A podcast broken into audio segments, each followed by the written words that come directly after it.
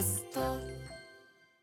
はい時刻は7時50分になりました。TBS ラジオキーステーションにお送りしているアフターシックスジャンクション。パーソナリティの私ライムスター歌丸そして TBS アナウンサー熊崎和人です。ここからはまだ名前がついていない日常の場面や感情に新たな名前を与え声高に提唱していく新概念提唱型投稿コーナ月曜日はこんなコーナーをやってきました。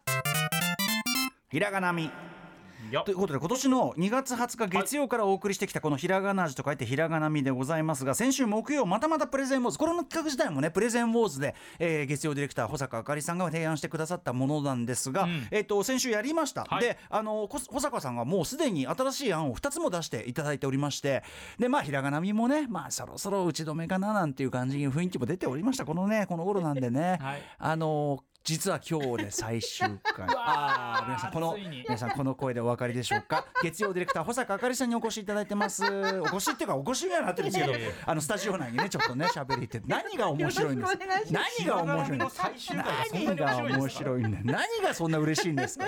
嬉しいです。嬉しい。なんでなんで嬉しい終わるのは寂しいけど、ええ。まあままあでも次々とね、はいあの、ええコーナーの代謝が行われてるわけですもんね。たくさん送っていたまあ、だけて。はけて月曜日のどういうコーナーやるかあなたの胸さんずんっていう まあまあまあ話もありますけどそういうポジションにいあ、ますそんでもないね。ちなみにあの木曜のプレゼンウォーズで、まあ一番あの今のところ来てるのは実はまるまるまなんですよ。うんね。で、まああれ素晴らしいじゃないですかパッケージングが。はでまあその中でですね笑い袋間、笑い間じゃないですよ。笑い間じゃない。笑い袋間 と言われているねありがとうございます保坂さんですけど。あとはやっぱりなんか 情報収集近隣の情報収集マゴシップマー千駄木千駄木なそんなことない。千駄木マ千駄木マ千駄木はってどういうこと？ですか。千駄木千駄木の。ちょっとなんか荒らしてそうな 町嵐みたいな。いやいや、千駄木、千駄木のことならもう誰にも右、千駄木のことなら右に出るものはいないという。ないですよ。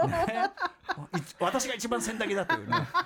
保坂さん。こんな無駄話してる場合じゃない。最終回ですから最終回ですからね。はということで今回ひらがなみやりまして、えっ、と、来週からはね保坂さん提案の2コーナーどちらをやるかというのはまたはい後ほどお知らせしたいと思います。じゃあ最後のひらがなみいきますよ。ラジオネームジョイさんからいただいたひらがなみ。カメリアダイヤモンドの CM は歌丸さん世代なら常に目にしていたコンテンツだと思いますが、熊崎君わかりますか？カメリアダイヤモンド。最近懐かしく YouTube で見ていたところ、銀座ジュワイオクチュール巻きというのを見つけました、こちらジュワイオ中黒クチュールジュワイオクチュールがひらがなでマキがカタカナなんですがなんということでしょう。これって何かを狙ったひらがなみなんですかね。しかし放送されていた80年代の当時はひらがなで表記されていても気になりませんでした。それもそのはず当時の欧米のトップ女優やモデルが画面に現れオーラを放ちまくり、えー曲は当時の日本の最新曲がチョイスされているだけでいけてる。今はこれだぜという印象を与えられ私はそんな細かい文字のからくりなど二の次でしたというですねジョイさんからいただきました。えっとカメリ要するにそのダイヤモンドの CM なんですよ、はい。でなんかそのヘリコプターだのなんだのからそういう当時のまあその白人のと言っていいのかな。その女優さんだったりモデルさんみたいのが降りて降りてきたりとか。まあとにかくなんかよようわからんその華やかな雰囲、その背景の中でで銀座ジュワイオクチュール巻きみたいなのが出るんですよね。これわかりませんかね？熊崎さんも。保坂さんも世代的にはあれですか？ですね。うん、まあでこれ私ね、あのこの投稿いただいて今回のひらがなみ最終回にちょっとふさわしいなと思ったのはつまりですね、はい。ちょっと乱暴に言い切っちゃいますが、80年代はすごいひらがなみの時代だったんですよね。一つのそう着地が。あのもっとこもうちょっと細かく厳密に言いますと80年代的ファンシー文化ですね、はい。だからその丸文字であるとか、うんうんうんあとはそうだなそういうあのタレントショップとかキャラクターグッズ、サンリオ的なものでも結構ですし、まあ、竹下通り。竹下通りなんてのはもうファンシーの嵐。だから当時はそういう中で若者向けのショップでまあなんかまん丸い文字で書かれたものとまん丸じゃなくてもいいな。とにかくその、なんていうかなちょっと日本日本型ポップみたいなものが確立されたと言っていいのかな。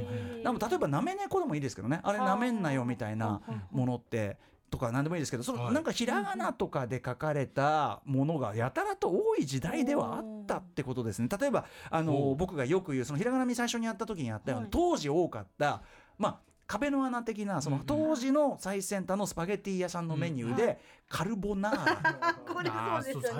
みたいな。はい。とかなんかなんかかぼちゃスープみたいな、うん、なんかこうなんかこうひらがなでそれが全部丸文字で書かれてるみたいな。なんかそういうこうファンシーなものとしてのひらがなみたいな、もっとたどればその70年代半ばとかのディスカバージャパンみたいな、そういうその要するにそのなんていうの欧米を追いつけ追い越せで、かっこいいのは欧米だってやったけどいやいやその日本もポップでその古いものとかもかっこいいんだよみたいな、うんそういうあれがあったんですけど、まあ、そういうもののある意味それがこう若年層に解釈した結果それがファンシー文化としてのなんかひらがなだったり、あるいはそのヤンキー文化のなんかそういうな、まあ、なめ猫みたいなポップ化みたいな、そういうものにつながってったんじゃないかな。ということだから80年代とにかく全体にひらがな多かったという。でひらがながなんか ひらがなにしときゃいいだろうかみたいなものがあった時代なのではないかというようないいまでだから純愛欲中の巻まさにそういう時代の象徴かなそ後の他の時代で見たらすごい違和感があるんだけど、というような感じじゃないですか最ね。終回ね。はい、まとめさせていただきましたけど、はい。無理やりにね。さあということで、はい。えっ、と保坂さん、はい。新たなコーナー、えっ、そうですね。と二つご提案されてましたね。は二、つとも一応募集するんですね。じゃあね、引き募続き。集しております。じゃあぜひ保坂さんからまたはいお願いします。まず一つ目はですね、まあ、くしくもぼっちになってしまった時どんな行動を取ったかというね、まあ、この時代の振る舞いをシェアするような ザ・ぼっち。ザぼっち。はい。うん。ね。もう一つ衝撃隣もしな、まあ、衝撃もしくは笑う劇と書いて衝撃のうん。食べ方、グルメシーンをですね目撃したという情報をこれはファイリングしていこうという、ええ目撃隣のご飯というね。あのだからあれですよね。新幹線の席に座るなり、はい。い、きなりいきなりフグ刺しを並べ出すた 玉袋筋太郎さんっていうのはまあかなり衝撃。ね。っていうフグ刺しですよ。After Six Junction.